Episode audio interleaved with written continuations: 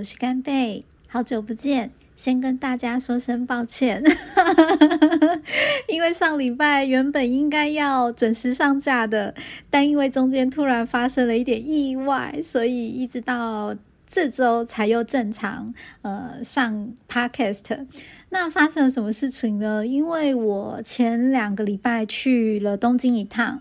那因为在东京的过程中呢，我录了非常多的素材，想要放在我的内容里面跟大家做分享。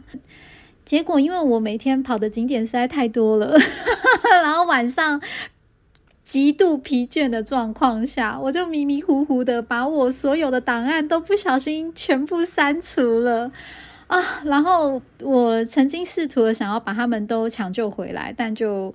呃，没有结果。可是呢，其实有时候我觉得危机是一个转机啦。我其实，在 Facebook 的时候，已经长期的在追踪一个粉丝专业，他们叫做于江夫妇。那他们在二零二零年的四月七号的时候，曾经上过一段影片，叫做《东京音声》的第一集。于是我就厚着脸皮就发了一封私讯给他们，那恳请他们是否能够让我转录部分的声音放在我这一集 Podcast 的开场前面。他们很快就。回我私讯，而且他们非常的客气，也很 nice 的说，如果他们的作品有有大家会喜欢的话，他们是呃可以让我能够去使用的，所以在此非常非常的感谢他们。那如果大家有兴趣的话，也可以在脸书上面搜寻于江夫妇，就可以找到他们哦。所以呢，呃，前面要先跟大家报告我这两周发生的状况，那接下来就是正片开始喽。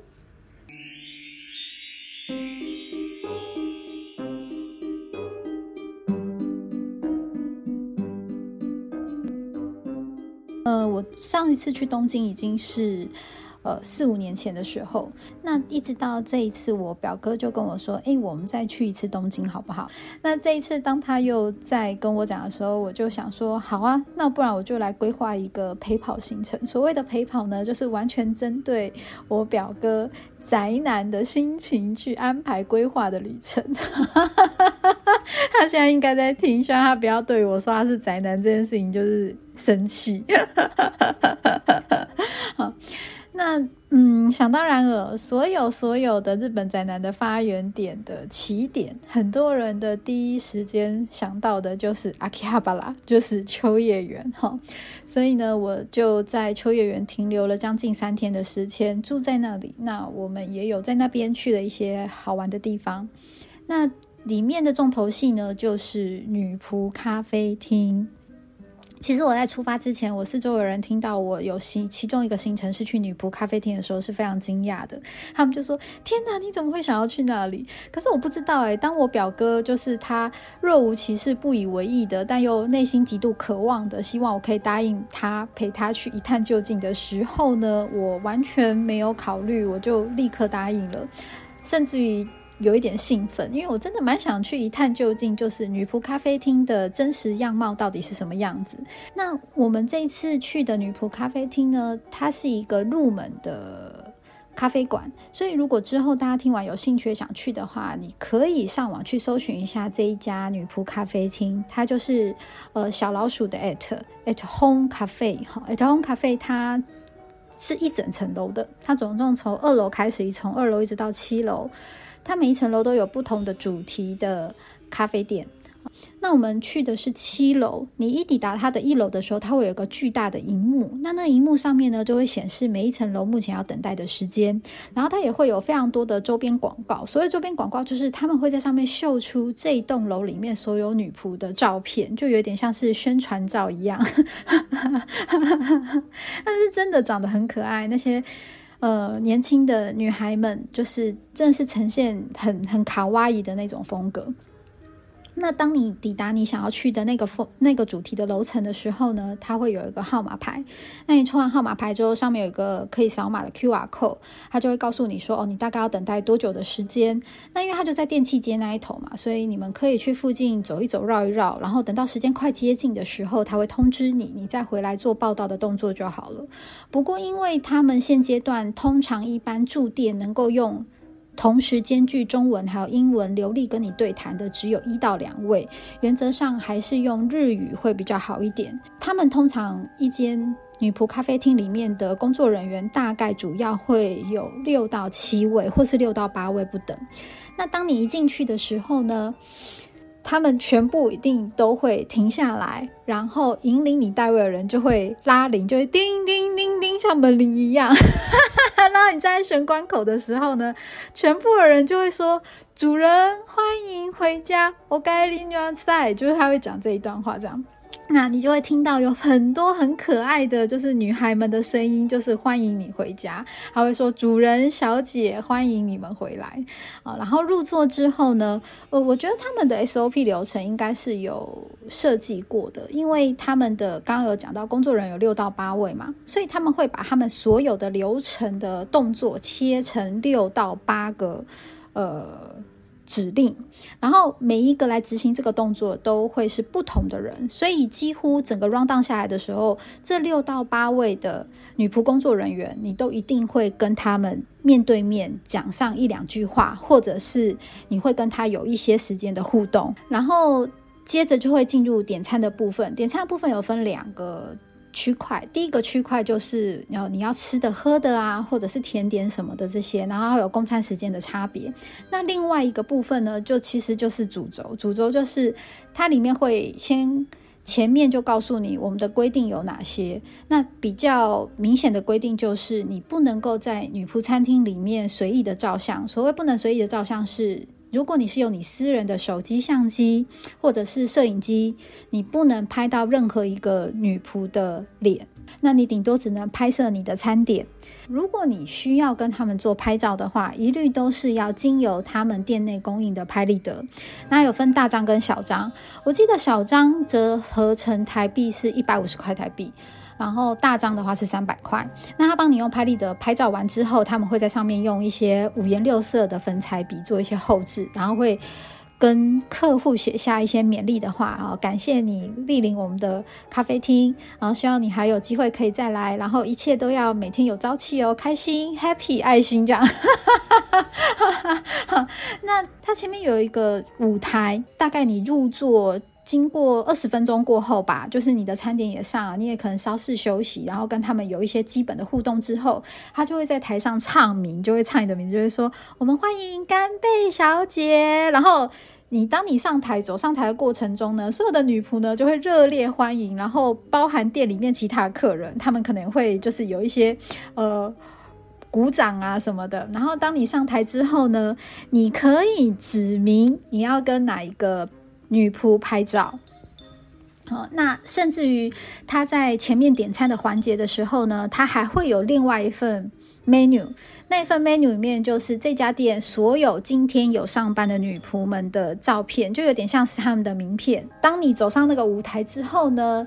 你你确定的那一位女仆呢，就会来跟你做一些互动。可是她在跟你讲话的时候，其实是会保持适当的距离的。那她会直接跟你讨论说，你要跟她拍什么样子的照片？比如说，我们要不比加油的动作啊，还是猫脸的动作，还是爱心、苹果什么的？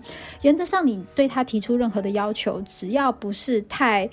呃，失礼的，他们通常都不会拒绝。呃，当你跟女仆拍完照之后呢，他可能还会再跟你做一些简单的聊天，比如说你从哪里来的啊，然后呃，你你预计会在这里停留多久？那当然有可能他们跟日本当地人聊天的内容不一样，因为我有发现他们有一些是熟客，因为呃，他在提供你餐点之前，他会发给你一张卡。有一点像是 VIP 卡，然后那张卡会写你的名字，还有你的等级，就是它会有一些编号。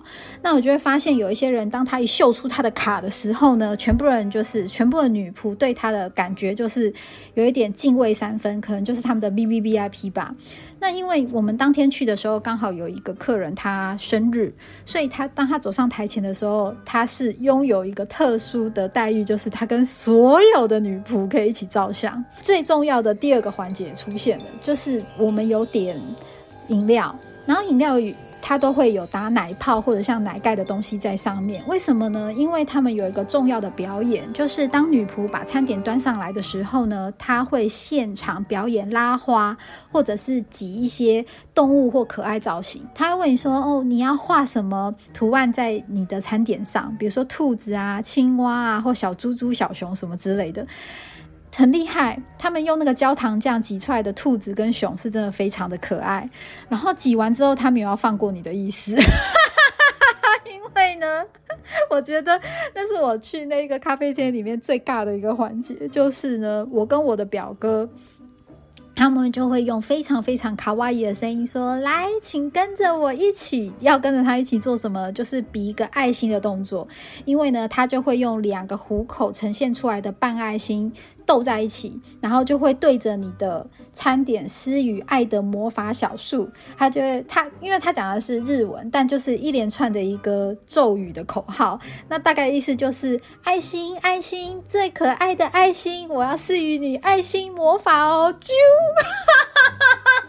然后当他讲出“啾”的时候呢，他就会把他手的爱心投射，就是有一点喷发到你的餐点上，这样子，你知道，就是他把他的爱灌输在那个魔法餐点，然后我们就要跟着他一样，就是“啾”这样子，就把那爱心喷出去。不过我看我表哥是乐在其中，因为他配合度非常非常的高，就是整个进入了一个女仆小宇宙里哈。就连我身为一个女性，我也觉得我有被融化。